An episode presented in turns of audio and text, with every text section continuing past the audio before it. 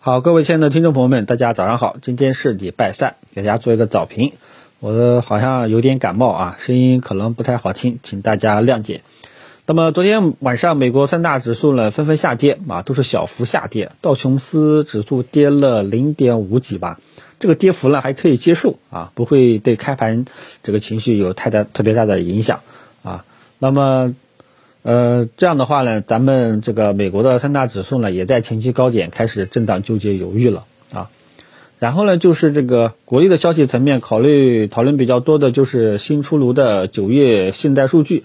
那么九月信贷数据呢，基本上都是好于预期的啊。那么社会融资规模呢，也是继续增长。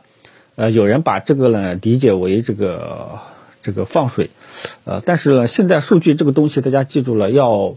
动态着来看，不能单单看这一次两次，啊，一定要动态着来看，看它是不是持续性增长，啊，那么如果说单单就九月份来说的话呢，可以理解为这个利好，但是呢，A 股跟不跟，说实在话，呃，心里面是没有底的，啊，你可以把它理解为一个利好，啊，至于 A 股跟不跟，这个只有只有盘中盘中观察才知道，啊，然后呢，另外一个还是说什么增加。宏观杠杆率、杠杆水平，那么这个呢，大家记住，这个主要是针对实体啊，对股市没有什么特别直直接性的一个影响啊。呃，然后呢，就是央行的昨天举行了三季度的什么例会吧，呃，也是重申表态，货币政策走稳健、灵活的这个政策啊。所以，呃，单单从九月份的信贷数据来看，啊，自然而然是利好。但是呢，这个东西要动态着来看啊，还要结合盘面的表现。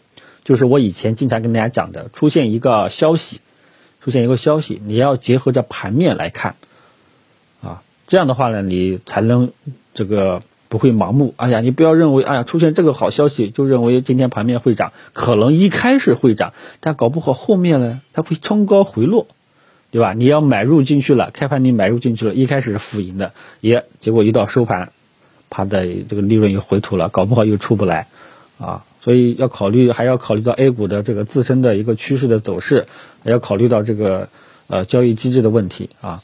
那么消息层面主要也就这些吧，其他的都是一些行业题材板块，就不再说了啊。那么从技术面角度上出发的话呢，我们 A 股当前所处的阶段是一个呃箱体整理，依然还是在一个箱体整理啊。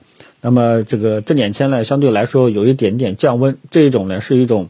呃，休息的这种态势，多头原地休息的这种态势，有一点无力的这种表现了。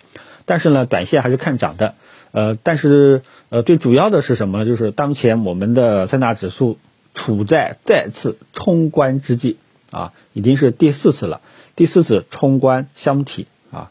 如果说这一次呃能够突破的话呢，呃，市场的信心情绪就会明显起来啊。所以当前这个位置呢，大家要呃关注一下。呃，尤其是多头在此时选择休息是什么个意思？是蓄势待发，还是就此回头下山？啊，一定要把这个疑惑搞清楚了，啊，大家后续的操作呢，很有可能才会相对来说比较清晰的明朗。否则的话呢，基本上君子不立危墙之下，明白吧？就这个意思，好吧？今天呢，我们这个还是建议大家这个处理手中剩余的仓位。我觉得此时，呃，就。